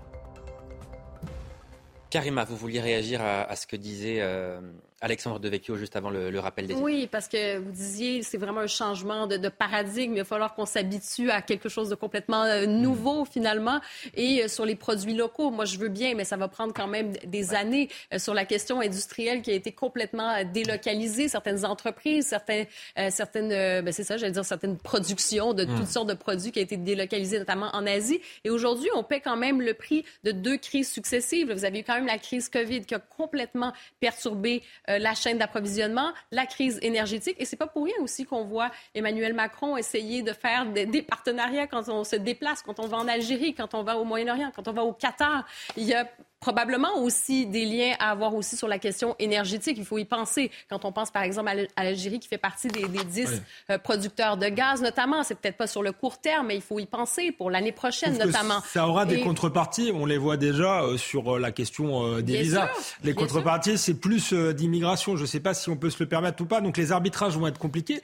Mais quand je vous dis, ça prendra du temps, mais je crois que même si euh, nos, élites politiques voulaient euh, rester dans le même logiciel idéologique, qu'ils ne pourraient pas parce qu'en fait, il y a des changements géopolitiques euh, mm-hmm. majeurs. La, guerre en Ukraine va faire que l'économie va se re-régionaliser. Idem avec la Chine, qui est un acteur de plus en plus infréquentable. On voit bien que les États-Unis sont dans une logique protectionniste dans laquelle ils vont nous entraîner. Donc les changements géopolitiques, à mon avis, vont entraîner un changement de logiciel économique qui va être très difficile. La transition va être très difficile difficile, euh, mais euh, il faut avoir dans l'idée que c'est peut-être pour un, un, sursaut euh, futur et un vrai politique, je pense, préparerait les opinions à cela. Et peut-être c'est Emmanuel Macron qui avait raison quand il a parlé il y a quelques mois, quand il disait c'est la fin de l'abondance. Bien sûr, on a critiqué sur la notion d'abondance, mais c'est vrai qu'on semble être presque dans une nouvelle ère. On se dit, il va falloir arbitrer entre l'utopie aussi et la réalité, parce qu'on est dans cette période de lutte au changement climatique,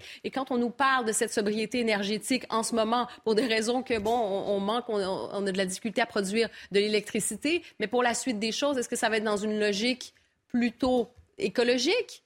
Il y a ça aussi. Donc, euh, effectivement, je pense qu'on est vraiment en train de repenser. On, est, on entre dans une nouvelle ère assez inconnue sur ce chapitre. Nathan Dever, est-ce que vous avez le sentiment que les Français ont conscience que nous sommes en train de vivre un changement qui est un changement profond et un changement durable, manifestement? Oui, je pense que les, signaux sont là, que nous, sommes en train de vivre des, changements importants. Le, premier signal, c'est qu'aujourd'hui, l'échiquier politique, en tout cas depuis six ans, a été quand même complètement euh, euh, dynamité et qu'il est en train, à mon avis, lentement de se recomposer. Je pense que cette recomposition n'est pas finie. Elle prendra peut-être 15 ou 20 ans. Mais en tout cas, des repères qui étaient vieux depuis des décennies se sont effondrés. On voit quand même une opinion, me semble-t-il, une opinion publique qui, qui semble exprimer une insatisfaction, mais qui est en perte de repères et qui peine peut-être, et nous, nous aussi, hein, nous peinons tous, à, à, à forcément à, à, rationaliser ou à exprimer notre euh, insatisfaction et à mettre des mots sur nos mots. Et pour revenir à ce que vous disiez tout à l'heure, quand vous disiez quand euh, est-ce que on, ça va aller mieux, je ne saurais pas vous dire ça, je ne suis pas devin. Mais en tout cas, ce qu'il faut quand même noter, c'est que les prix ont commencé à monter, les prix de tout, hein, de l'énergie, des matières premières, des, des, des, nourritures dans les supermarchés, etc. Non pas au moment de la guerre en Ukraine, mais au moment de la reprise économique du coronavirus. Mmh. Et en effet, ça a été un moment, me semble-t-il, d'une bascule immense, qui a été en fait le moment où on a sonné le glas de euh, d'un certain modèle de la mondialisation, qui était la mondialisation évidente, en quelque sorte, la mondialisation euh, des aéroports, la mondialisation des, des cargos euh, qui partaient de Chine ou d'Asie et qui arrivaient nous amener nos vêtements, etc., etc. Et en effet, le problème, c'est qu'on n'a pas vraiment un paradigme de substitution qui euh, serait euh, facile à implanter, qui serait facile à construire. Et c'est dans, dans, cette absence de paradigme que peuvent naître euh, tous les monstres. Les monstres politiques, des monstres sociaux, des monstres économiques. Donc je suis assez inquiet là-dessus et je pense que l'opinion l'est. On n'a pas, pas, le paradigme, mais on n'a pas l'élite politique peut-être formée pour, parce qu'on a une élite technocratique qui est issue de la mondialisation heureuse, qui a cru à la mondialisation heureuse. Hein. Emmanuel Macron posait euh, en une de forme en disant je suis champion du libre-échange. C'était il n'y a pas euh, si longtemps euh, que ça. Donc il n'est pas forcément le mieux placé, euh, effectivement, lui ou d'autres, euh, pour assumer ce, changement de modèle. Benjamin Morel, est-ce que ça signifie que nous entrons, quoi qu'il arrive, dans une période de grande, voire de très grande inconnue? Oui, de très grande inconnue, en tout cas de transition. Et vous connaissez, je suis plutôt Cassandre en règle générale. Et donc les prochaines années vont être des années très compliquées. Mais en même temps, il y a une lumière au bout du tunnel. Parce que même si en effet nos élites n'ont pas été tout à fait formées pour gérer ce type de situation, eh bien, il nous manque aujourd'hui un logiciel positif vis-à-vis de cette situation. Et ce logiciel positif, c'est un logiciel de reconstruction. En réalité, lorsque vous avez une industrie nationale, non seulement vous polluez moins, c'est ce que j'ai expliqué tout à l'heure, mais en plus vous produisez de la valeur ajoutée. La valeur ajoutée, c'est la richesse d'un pays. Si vous avez des gens qui sont mieux payés dans l'industrie, eh bien ces gens vont au restaurant lorsqu'ils vont au restaurant, eh bien, ils peuvent payer plus cher leurs plats. Et donc, s'ils payent plus cher leurs plats, vous payez plus cher les serveurs, vous payez plus cher les cuisiniers. Et donc, les emplois de service peuvent être augmentés. Donc, si vous voulez, c'est un cercle vertueux. Souvent, on dit, mais attention, il faut avoir plus d'immigration pour avoir des gens qui vont travailler pour moins cher. Sinon, attention, attention, nous allons payer plus cher et donc ça va faire monter les prix. C'est pas comme ça qu'on sauve une économie. On sauve une économie en produisant de la valeur ajoutée. Pour ça, il faut de la volonté politique. Cette volonté politique, nous ne l'avons pas eue.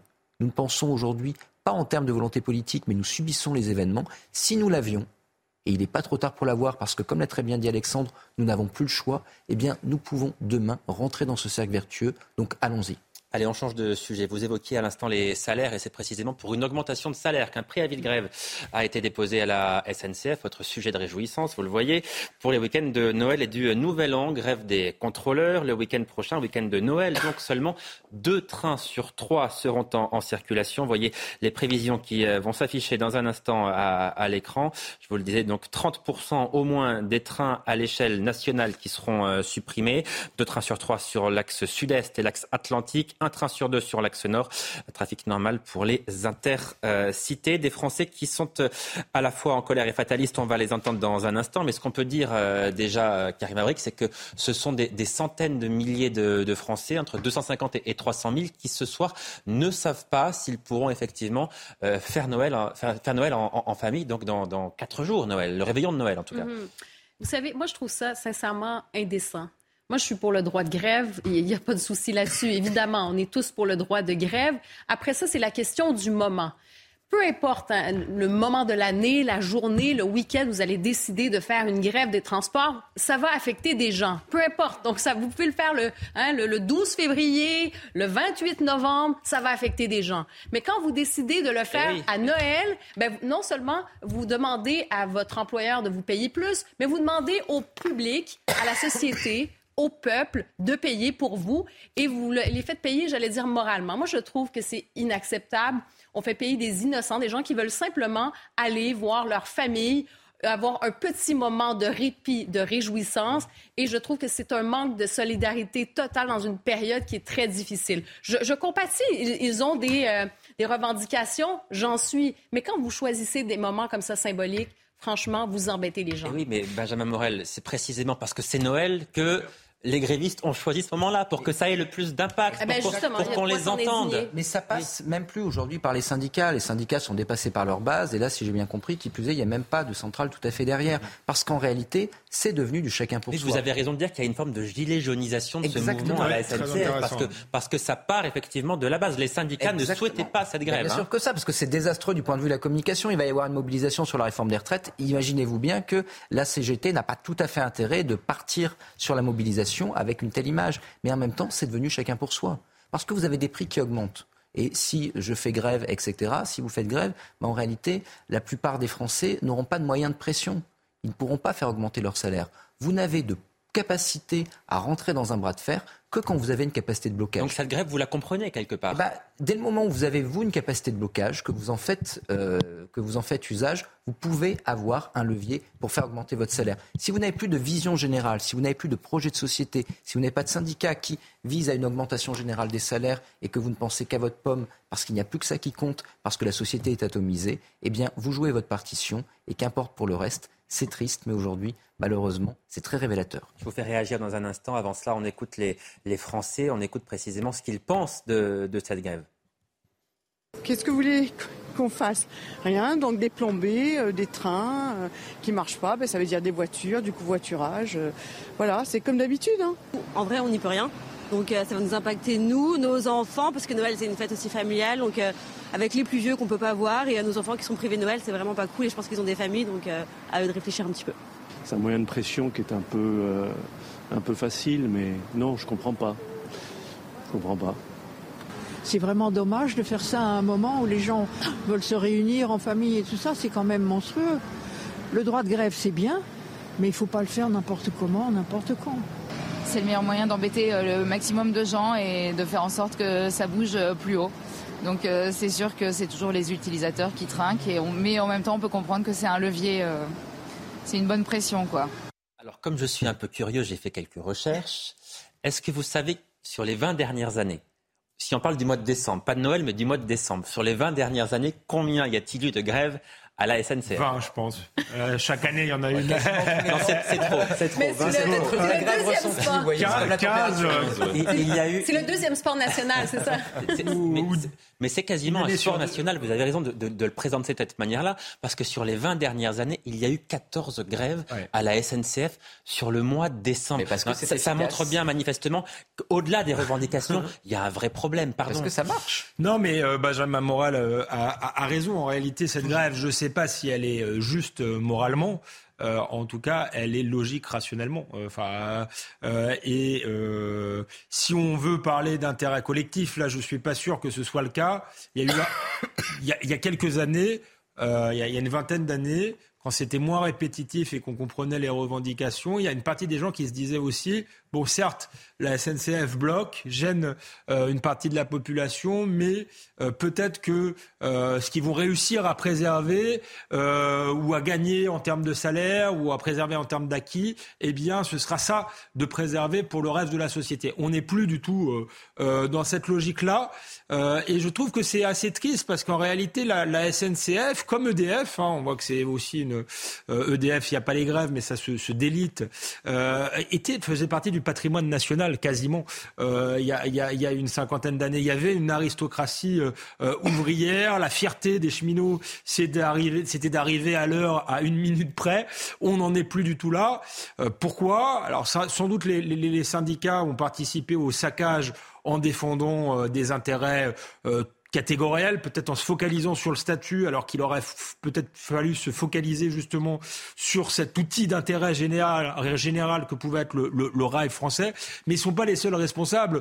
Euh, la SNCF, c'est géré par une technocratie euh, déconnectée. Il y a un budget de communication qui est, qui est délirant. Je crois que c'est en, en, en millions enfin, je suis sûr que c'est en millions, en dizaines de millions d'euros le budget de communication. On se dit que peut-être ça pourrait aller euh, dans les salaires, dans l'amélioration des services, du rail, etc.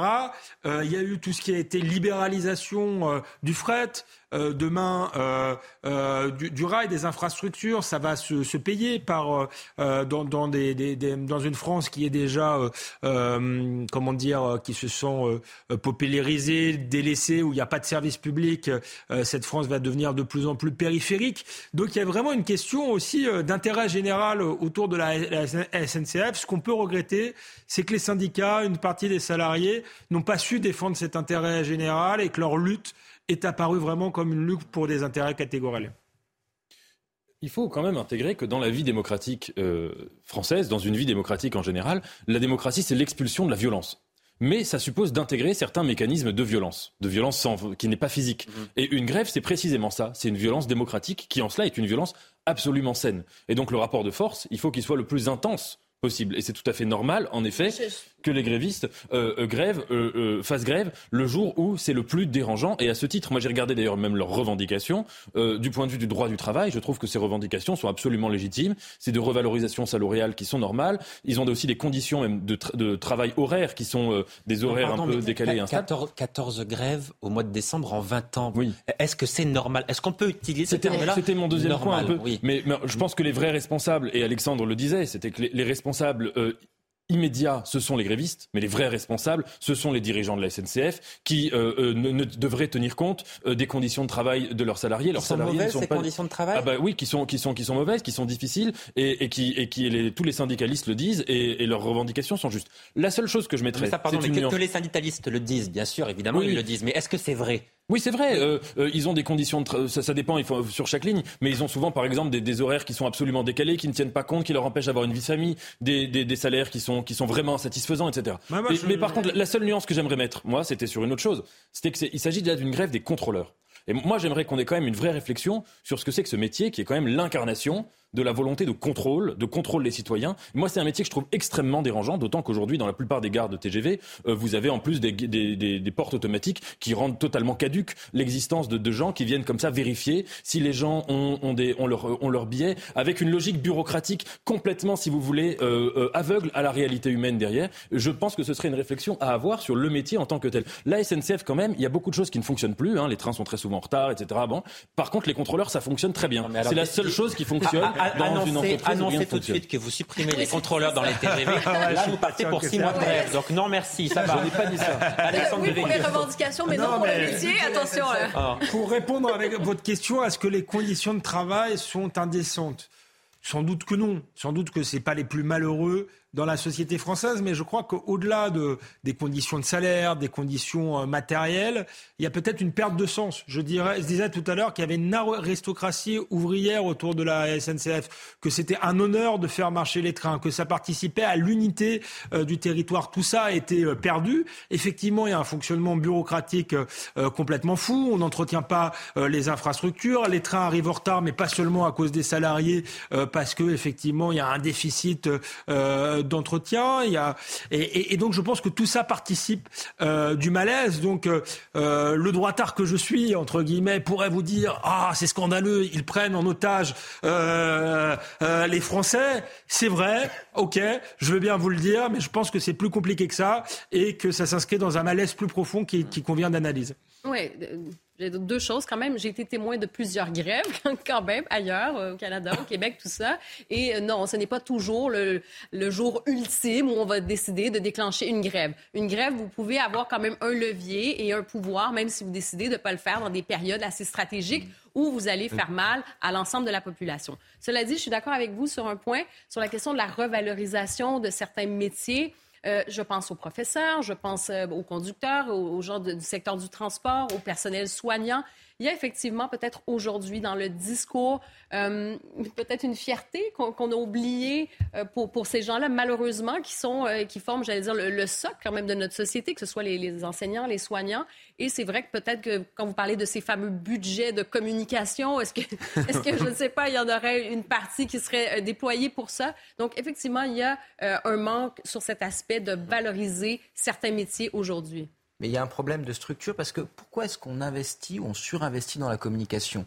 Pourquoi est-ce qu'on investit par ailleurs dans la mauvaise communication? Parce que le Wigo ou le SNCF Connect, outre que ça fait très mal à la langue, française, je vois pas en quoi c'est extrêmement vendeur. Mmh. Mais qu'importe. L'idée, c'est qu'aujourd'hui, la SNCF doit rentrer dans un monde de concurrence. Mais pourquoi? En réalité, vous aviez un grand service public du rail. Ce service public, vous aviez des activités rentables et vous aviez des activités qui n'étaient pas réellement. Vous aviez le réseau. Ce réseau, eh bien, a priori, seule la SNCF pouvait mm. circuler dessus. Qu'est-ce que l'on a fait au nom justement de la libre concurrence au niveau européen? On a dit, bah, écoutez, voilà, on différencie ce qui est rentable et ce qui ne l'est pas. Et de l'autre côté, on différencie le réseau et les trains qui circulent, qui circulent sur le réseau. Grosso modo, eh bien, tout d'un coup, vous vous retrouvez avec une entreprise qui perd la maîtrise de l'ensemble du système, qui offre une partie du système à ses concurrents de bonne grâce et qui, de l'autre côté, doit rentrer en concurrence justement avec ces entreprises à, à coup de grandes politiques de communication. L'argent que vous mettez dans la com, l'argent que vous mettez dans la restructuration de l'entreprise, l'argent que vous perdez en mettant de côté des, éléments qui étaient plus rentables. Eh bien, vous le sacrifiez juste dans la revalorisation salariale. Précision technique pour que nos concitoyens sachent, parce que j'ai parlé de dizaines de millions. En réalité, c'est 200 millions d'euros par an qui passent dans la communication et 700 salariés dédiés. Bah, peut-être qu'il faudrait mieux payer les cheminots, etc. Vous avez, raison, c'est énorme. Euh, voilà, et c'est moi qui dis ça, encore une fois. Euh, après, voilà, j'apprécie pas la méthode, mais le, sujet est complexe. Alors, cette grève intervient à un moment Noël, évidemment, qui est un moment particulier. Et il se trouve que cette année, malgré la crise, malgré l'inflation, eh bien, figurez-vous que les Français veulent consommer et consomment beaucoup. Pour Noël, c'est ce que disait ce matin Michel-Édouard Leclerc. Je pense qu'on va faire la fête. Euh, là, les ventes sont très fortes en magasin, très fortes, à la fois sur les jouets et sur, euh, sur les cadeaux, quoi, et sur, euh, sur la nourriture. oui, alors, il y aura moins de foie gras. il est cher, il a augmenté beaucoup le foie gras? Oui, oui, le bon foie gras a, a beaucoup augmenté. le bon foie gras français, parce qu'il y a eu la grippe aviaire. Et donc, il y a une vraie transparence, une vraie justification pour ce prix. Et il n'y en a pas, quoi, à cause de, du cheptel qui a été décapité. Euh, mais en même temps, il y a de quoi faire la fête. C'est ça qui est terrible aussi, c'est-à-dire qu'on est quand même en période de crise et malgré tout, les Français ont envie de faire la fête. Ils ont pour une partie d'entre eux fait des économies pour pouvoir se faire plaisir à Noël. Et là, on dit à certains d'entre eux, eh bien non, vous allez rester chez vous parce qu'il euh, y a une grève et que vous ne pourrez pas rejoindre votre famille. C'est terrible, franchement. Oui, c'est terrible. Après, encore une fois, vous avez un rapport très individualiste. Et Michel-Édouard Leclerc. Oui, mais pardon, mais euh, quand on parle de Noël, on, pense effectivement à soi et au fait qu'on va retrouver ses proches. Bah, oui, mais bien sûr, mais ça n'enlève pas le rapport très individualiste. Et Michel-Édouard Leclerc, avec tout le respect que je lui dois, et je rejoins Alexandre, ce, ce qui était dit tout à l'heure, participe à ça. Parce qu'en réalité, il ne voit les citoyens que comme des consommateurs. Or, le consommateur qui ne produit pas, c'est un consommateur qui, eh bien, tente de capter le maximum de produits, mais in fine ne permet pas une meilleure répartition de la richesse. Aujourd'hui, tant qu'on ne change pas de paradigme et qu'on cherche simplement à acheter des cadeaux de Noël sans penser justement la euh, société de manière globale, on ne règle pas les problèmes. Et je voulais juste revenir sur ce que disait Benjamin tout à l'heure, que je trouvais très intéressant sur l'évolution du rapport au train, euh, comme euh, l'abandon du monopole du service public, etc., l'avancée vers progressivement vers un rapport très libéral euh, au, au train. On peut faire la comparaison dans le domaine des transports avec le monde aérien et de voir que ce que vous décrivez pour les trains, c'est arrivé de manière beaucoup plus flagrante euh, avec les compagnies aériennes ces dernières décennies. Et ça a été en fait euh, concomitant, ça, avec quand même une dévalorisation, notamment économique, très très claire, salariale, très très claire, des métiers aéronautiques, où il y a d'ailleurs énormément de grèves, parce que les conditions de travail sont extrêmement dures, que certains métiers, à l'époque, être pilote de ligne, c'était un métier quand même qui était absolument, c'était plus qu'une vocation, c'était extrêmement rémunérateur, c'était associé même à un prestige incroyable, et plus cette profession s'est libéralisée, s'est ouverte à la concurrence, etc., et plus les conditions de travail de, même d'un pilote de ligne sont devenues parfois extrêmement difficiles et parfois même précaires dans certaines compagnies. Donc c'est intéressant de se poser cette question.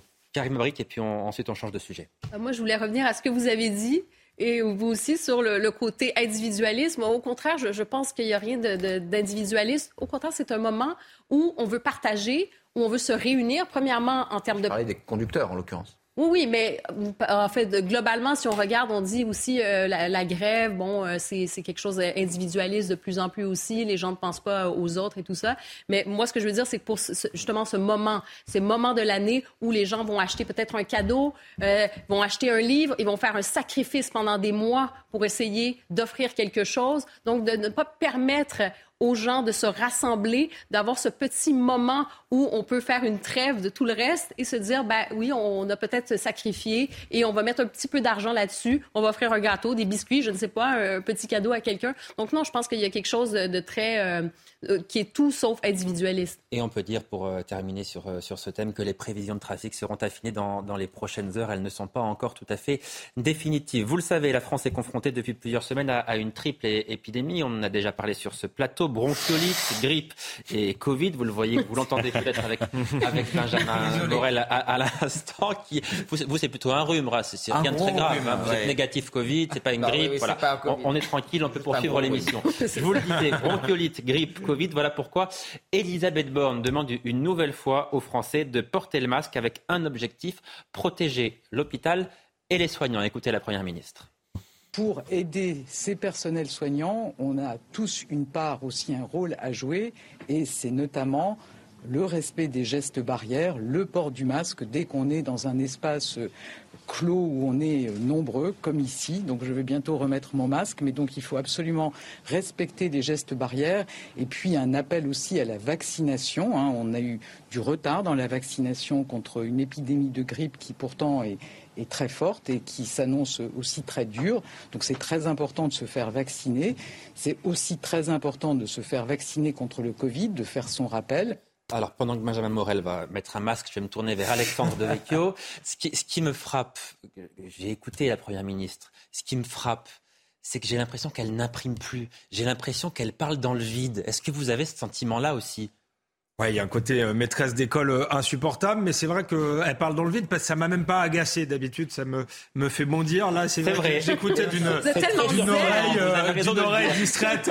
Vous n'avez pas bondi. Oui, c'est ça. Non, euh, non. Et puis on, on a la, les, les, Français ont compris, si vous voulez, que bon, toutes ces consignes, c'est lié à la crise de l'hôpital, qu'aujourd'hui le Covid euh, à part dans de très rares cas, quand on a des comorbidités ou qu'on est très âgé, c'est pas une maladie mortelle. Il est beaucoup moins virulent euh, qu'au départ. Et donc, euh, on, en meurt quand même toujours. Il y a plusieurs centaines de décès. Oui, chaque mais chaque année, on, meurt de, on meurt de la grippe. Non, mais je préfère le préciser. Ça, posait, ça, ça, n'est pas, anecdotique non plus. Ça posait pas, ce que je vais dire. Oui, oui, mais ça posait pas. De, ça, chaque année, on meurt de la, de la grippe, sans doute de la bronchiolite aussi. Ça ne posait pas de problème tant que ça n'embolisait pas euh, l'hôpital. Donc là, il s'agit encore une fois de faire peser sur les citoyens une des défaillance euh, euh, de l'État. Et moi, je veux bien. Moi, j'étais solidaire au début du Covid parce que j'étais solidaire du personnel hospitalier et qu'on n'avait pas le choix de toute manière.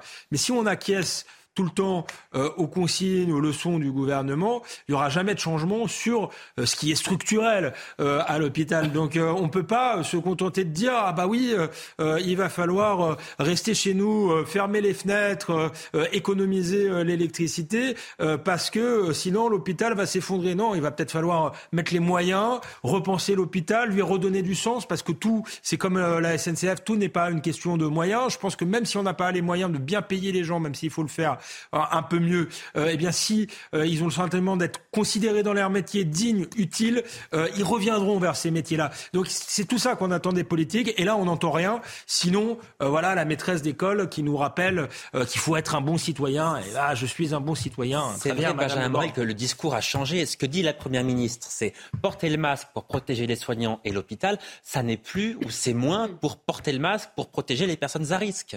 Bien sûr, mais en réalité, parce qu'on n'a pas réellement changé de paradigme, je suis d'accord avec ce qui a été dit, le masque a été essentiel. Le masque a été plus qu'utile en réalité. Il a permis d'avoir un semblant de vie alors que le pays était paralysé.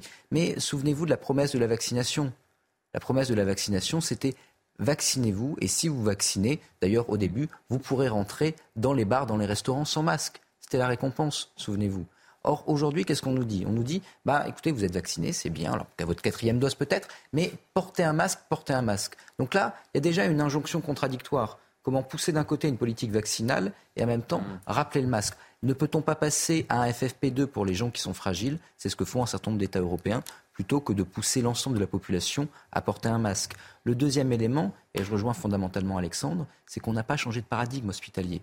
Avant la crise, qu'est-ce qui se passait? On considérait qu'il allait y avoir de moins en moins de gens hospitalisés et que donc on pouvait fermer des lits. Ce n'était pas qu'une question budgétaire, c'était une question de paradigme hospitalier. On passait à l'ambulatoire, etc. Et depuis la crise, que s'est-il passé? Ben, En fait, pas grand-chose. On a vu qu'il y avait des épidémies, que ces épidémies ne nécessitaient pas seulement d'avoir une médecine de pointe pour soigner quelques maladies de pointe, mais également eh d'avoir tout bêtement un truc très bête à l'hôpital qui existe depuis l'Antiquité, des lits et des soignants. Et ça, eh bien, on toujours pas fait. On n'a pas changé de paradigme. Et donc, quand l'épidémie nous retombe dessus, et on va en avoir encore pour quelques années, eh bien, on manque encore de lits et de soignants. Nathan Dever, qui n'est pas un fervent partisan, on peut le dire comme ça, du, du, port du masque. Non, mais le paradoxe là, qui est un paradoxe merveilleux, merci à la Première ministre d'avoir dit cette phrase, c'est que, si vous voulez, ce sont les mêmes qui passent leur temps à détruire l'hôpital public. Et quand je dis ça, je ne la vise pas elle spécifiquement, mais je vise leur politique. Leur politique néolibérale de fermeture permanente de lits, de priorisation, autant dire de tri, enfin, qui engendre des priorisations et des tris, qui engendre une crise de la vocation inédite dans le métier des soignants. Donc ce sont les mêmes qui passent leur temps et leur vie de décennie en décennie, de gouvernement en gouvernement, à détruire l'hôpital public et qui veulent renier sur nos libertés en nous demandant de, de, de, de réparer l'hôpital public. Si vous voulez, c'est pas à moi professeur de philosophie, écrivain, de faire ce que la première ministre de la France devrait faire, à savoir reconstruire l'hôpital public. C'est pas à moi de le faire. La comparaison, c'est un peu comme si vous aviez un pyromane qui passe son temps à allumer des incendies partout et qui viendrait vous dire, Alexandre, surtout, n'ayez absolument pas de briquet chez vous parce que ça risquerait de déclencher un incendie. C'est de l'inversion accusatoire totale et à ce titre, c'est profondément agaçant. Allez, on marque euh, une courte pause, une pause. 23h30, l'essentiel de l'actualité avec Adrien Spiteri.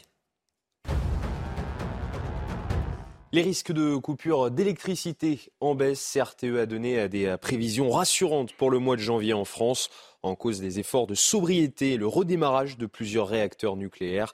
La consommation a baissé de 9% en moyenne au cours des quatre dernières semaines sur le territoire. Catherine Colonna demande la libération des otages français détenus en Iran. La chef de la diplomatie française s'est exprimée en marge d'un sommet régional en Jordanie. Elle appelle son homologue iranien au respect des droits civils et politiques. Selon les autorités, sept Français sont aujourd'hui détenus en Iran. Et puis un séisme de magnitude 6,4 a touché la Californie. Il s'est produit ce matin au large de la côte nord. Il a provoqué des coupures d'électricité. 72% des foyers ont été impactés. En revanche, aucun raz-de-marée n'est attendu selon le Centre national d'alerte au tsunami. Après l'effroyable incendie qui a fait 10 morts, dont 5 enfants, c'était la semaine dernière à, Vaux-en-Velin, le parquet de Lyon a décidé d'ouvrir une information judiciaire des chefs de dégradation volontaire par incendie ayant entraîné la mort. Les habitants, eux, pointent du doigt la, vétusté du, bâtiment ainsi que la présence de dealers dans le hall de l'immeuble. Et cette situation n'est pas isolée. Regardez ce, ce reportage tourné en Ile-de-France, reportage édifiant avec Jeanne Cancard et Fabrice Elsner.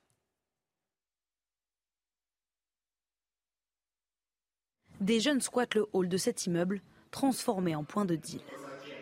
Sur les murs, des tags dessinés par des flammes et des interrupteurs calcinés. Une fréquentation et un état de délabrement qui font craindre le pire aux habitants. Tout le monde a peur des incendies ici, parce que euh, ça fait des dégâts. Il n'y a, pas d'extincteur dans les couloirs, il n'y a rien. Dans cet autre bloc d'habitation, le récent drame de Vaux-en-Velin est dans tous les esprits. Nicole a 70 ans, elle habite ici depuis 40 ans. Toute la journée, elle est confrontée aux jeunes qui ont pris possession des parties communes pour vendre et consommer de la drogue. Moi, j'en peux plus. Hein. J'en peux plus. Vous voyez, j'essaye de barricader ma porte pour mettre un rideau, pour, euh, pour plus sentir cette fumée. J'ai mis des trucs en bas et tout. Ils s'amusent à brûler, vous voyez. Vous ils ont marqué MAMS ou je sais pas quoi. Ils peuvent très bien mettre le feu. Hein. Ce qui est arrivé à Lyon peut très bien arriver euh, dans une des cités. Hein. Face à la situation, une mère de famille s'inquiète de ne pouvoir évacuer en cas d'incendie. La seule chose que je puisse faire, c'est fermer ma porte, mettre euh, des, chiffons mouillés au niveau de la porte, l'encadrer et attendre que quelqu'un euh, vienne, euh, si les pompiers viennent ou pas. Certains habitants de cette cité voudraient déménager, mais pour la majorité impossible, faute de moyens financiers. Ah, ce reportage est sincèrement ahurissant parce que là, on est vraiment au cœur de, ce que vivent des, centaines de, milliers de personnes qui vivent dans, ces banlieues et avec des, dealers qui, squattent et qui ne mmh. respectent absolument rien. Il y a une question qu'il faut se poser. Comment est-ce qu'on peut, dans notre pays, laisser des personnes vivre dans ces conditions depuis parfois, cette dame de 70 ans qui vit là depuis 40 ans? Alors ça s'est dégradé, certes, mais quand même. Bah, c'est révoltant et c'est très intéressant parce que souvent, sur la question des banlieues, ceux qui demandent de, l'ordre, euh, on leur dit non, mais c'est un problème. Euh, c'est un problème social, euh, etc. En réalité, on voit bien que le, désordre est un problème social qui vient s'ajouter aux problèmes, aux problèmes sociaux et que cette insécurité frappe d'abord les gens les plus modestes et les plus pauvres. Et quand on dénonce cette insécurité en banlieue, on stigmatise pas du tout la banlieue. On veut que les gens qui y vivent, qui sont humbles, puissent y vivre euh, avec au moins la sécurité, à défaut euh, d'être très riches, très aisés. Euh, et donc là, il y a un abandon terrible de l'État. plutôt que de, de faire une politique de la ville et des grands frères, même si c'était bien de rénover certains bâtiments, parce que c'est aussi important, il aurait fallu déjà assurer le minimum d'ordre dans ces bâtiments-là. On voit bien que, le, en réalité, euh, c'est des, des, des, bars et des tours qui sont pas très belles, mais le problème, c'est euh, les dealers qui sont dedans et qui pourrissent la vie des habitants. C'est pas tant seulement le, euh, l'habitat. Euh, donc, si vous euh, changez simplement la politique de la ville, mais si vous ne ne vous attaquez pas à ce fléau de la délinquance, eh bien, vous changerez rien à la vie, à la vie des personnes. Et voilà, ce qui est, ce qui est, ce qui est scandaleux, c'est qu'il y a beaucoup de gens honnêtes euh, dans ces, dans ces quartiers-là, qui sont là pour le coup réellement pris en otage. Je sais pas si pour les, ceux qui empruntent le train, c'est effectivement c'est désagréable de pas pouvoir partir voir sa famille, mais là la vraie prise d'otage, euh, elle, elle, est là et finalement l'État s'en lave les mains alors que la, la première mission de l'État, c'est quand même d'assurer la sécurité, c'est le début de l'égalité. Benjamin Morel, est-ce qu'il y a vraiment un renoncement de l'État ou est-ce qu'il y a aussi, comme le dit Alexandre Devecchio, des mauvais choix politiques parce qu'on a quand même déversé des dizaines de milliards d'euros pour les banlieues Est-ce que cet argent, on l'a mis au mauvais On l'a mis en grande partie au mauvais endroit parce qu'en effet, on a fait de la rénovation urbaine, on a investi dans des biens, collectifs, etc., qui souvent ont été très rapidement dégradés, tout bêtement, parce qu'on n'a pas réglé les problèmes structuraux de ces quartiers. Le problème de ces quartiers, il est d'abord social, ce sont des hubs sociaux.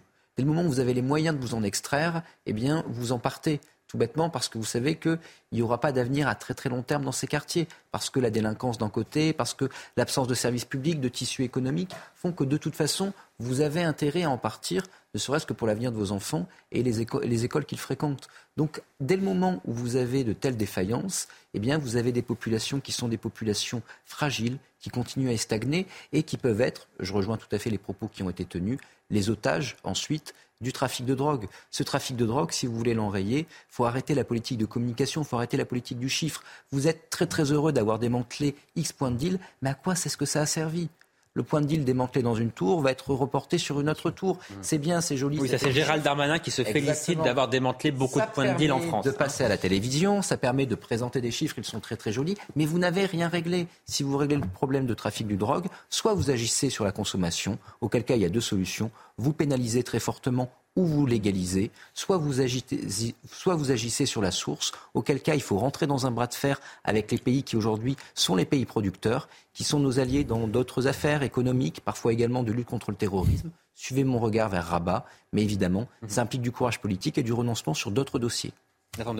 Face à une telle situation, je suis d'accord avec Benjamin, il ne faut pas euh, essayer de combattre seulement les symptômes, mais les causes. Hein. De la même manière qu'un médecin, il ne se contente pas de donner des antalgiques, mais il essaye de faire un diagnostic et de guérir une maladie.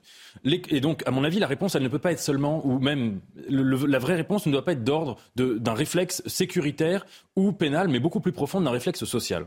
Parce qu'il faut nommer un chat un chat. Ces réseaux de drogue, ce sont des mafias. Hein, au sens littéral du terme.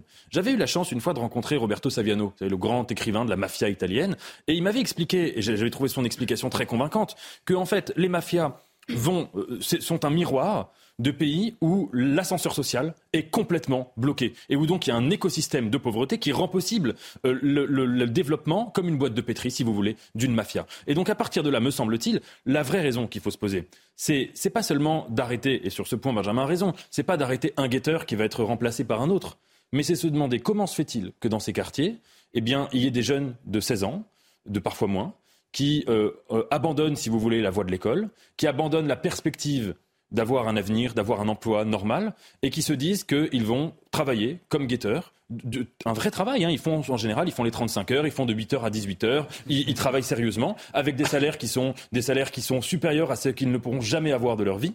Quelles sont les conditions de possibilité pour expliquer que des jeunes puissent en venir à, à aller là-dedans? Et donc, à mon avis, la réponse in fine, ce sera une réponse qui devrait être d'un très très grand courage social et qui implique pas seulement de rénover des bâtiments, mais de repenser presque depuis le point de départ la manière dont ces quartiers ont été perçus non pas seulement comme des quartiers, mais comme des assignations à position sociale. Ça a été ça quand même, ces, ces quartiers, quand ils ont été construits euh, dans la deuxième moitié du XXe siècle. Oui. Pas, pas, tout à fait, euh, euh pardon Nathan, excuse-moi de t'avoir t'avoir coupé parce qu'il y avait, euh, enfin c'était aussi euh, à un moment quand ils ont été construits, il faut se rappeler, c'est un moment où il y avait une crise de logement terrible euh, euh en France et que c'était des, des, quartiers où il y avait l'eau courante, le chauffage, c'était du confort et c'était pour les, la classe ouvrière ou pour l'immigration aussi, il y avait un mélange. au contraire, une forme d'ascension sociale. Et moi je pense que il y a sans doute une question sociale, il y a la question d'un manque d'horizon pour des gamins qui se disent qu'ils gagneront jamais tant, mais il y a aussi toute une question culturelle au sens large, culturelle liée à une forme d'intégration qui a échoué, et culturelle aussi, tu parlais de, de l'éducation, euh, quelle que soit l'origine de ces, de ces gamins-là, forme de désintégration, euh, de, de, de, de manque de repères. comment est-ce qu'on sort de ça Comment est-ce qu'on on n'a pas de. C'est rattrapable ou pas C'est un redressement moral de, de, de, toute la société. Donc c'est rattrapable. C'est comme, euh, comme les centrales nucléaires, c'est l'œuvre d'une décennie, mais il faudrait peut-être commencer. Je, ne suis pas tout à fait d'accord avec Alexandre juste sur un point, c'est qu'en effet, quand ces quartiers ont été construits, c'était une amélioration d'infrastructure par rapport à ce qu'il y avait avant.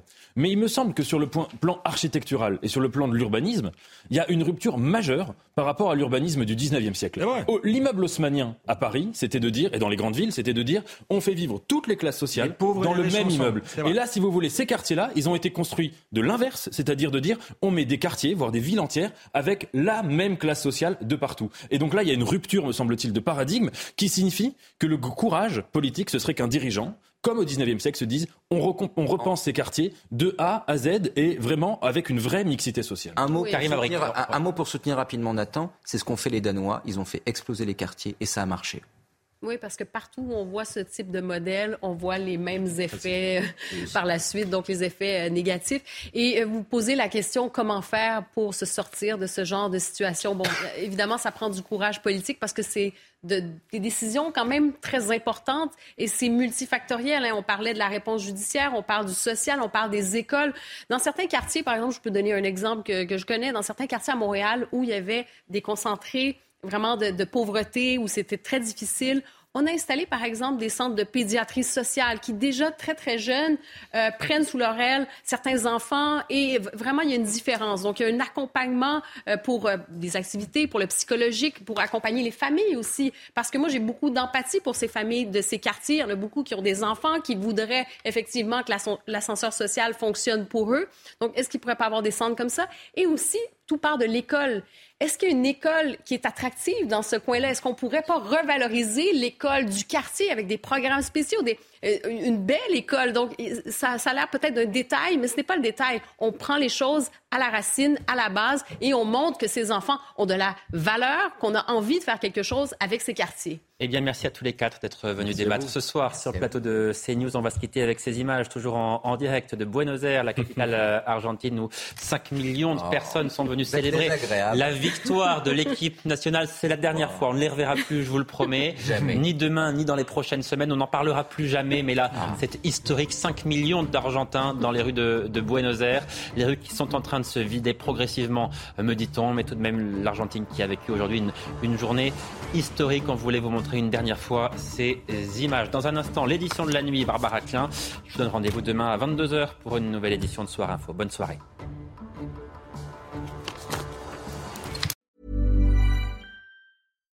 When you make decisions for your company, you look for the no-brainers. And if you have a lot of mailing to do, stamps.com is the ultimate no-brainer. It streamlines your processes to make your business more efficient, which makes you less busy. Mail checks, invoices, legal documents, and everything you need to keep your business running with Stamps.com. Seamlessly connect with every major marketplace and shopping cart. Schedule package pickups and see your cheapest and fastest shipping options from different carriers with rates up to 89% off USPS and UPS rates. And with the stamps.com mobile app, you can take care of mailing and shipping wherever you are. Make the same no-brainer decision as over 1 million other businesses with stamps.com. Sign up with code program for a 4-week trial plus free postage and a free digital scale. No long-term commitments or contracts. That's stamps.com. Code program.